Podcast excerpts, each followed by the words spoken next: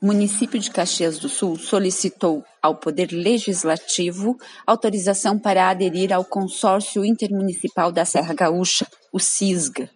O projeto de lei de número 154/2021 trata do assunto e passou em primeira discussão na sessão ordinária de quinta-feira, dia 16 de setembro. O documento retornará ao plenário para votação final em breve.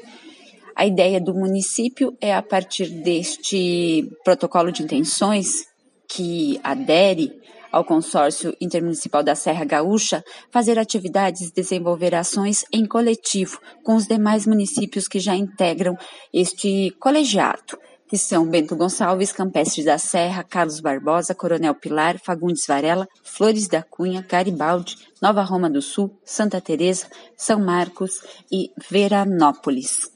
Um dos itens também que consta no projeto de lei é a possibilidade de uma gratificação ao servidor que acompanhar, uh, ajudar nos trabalhos que este CISGA vai desenvolver.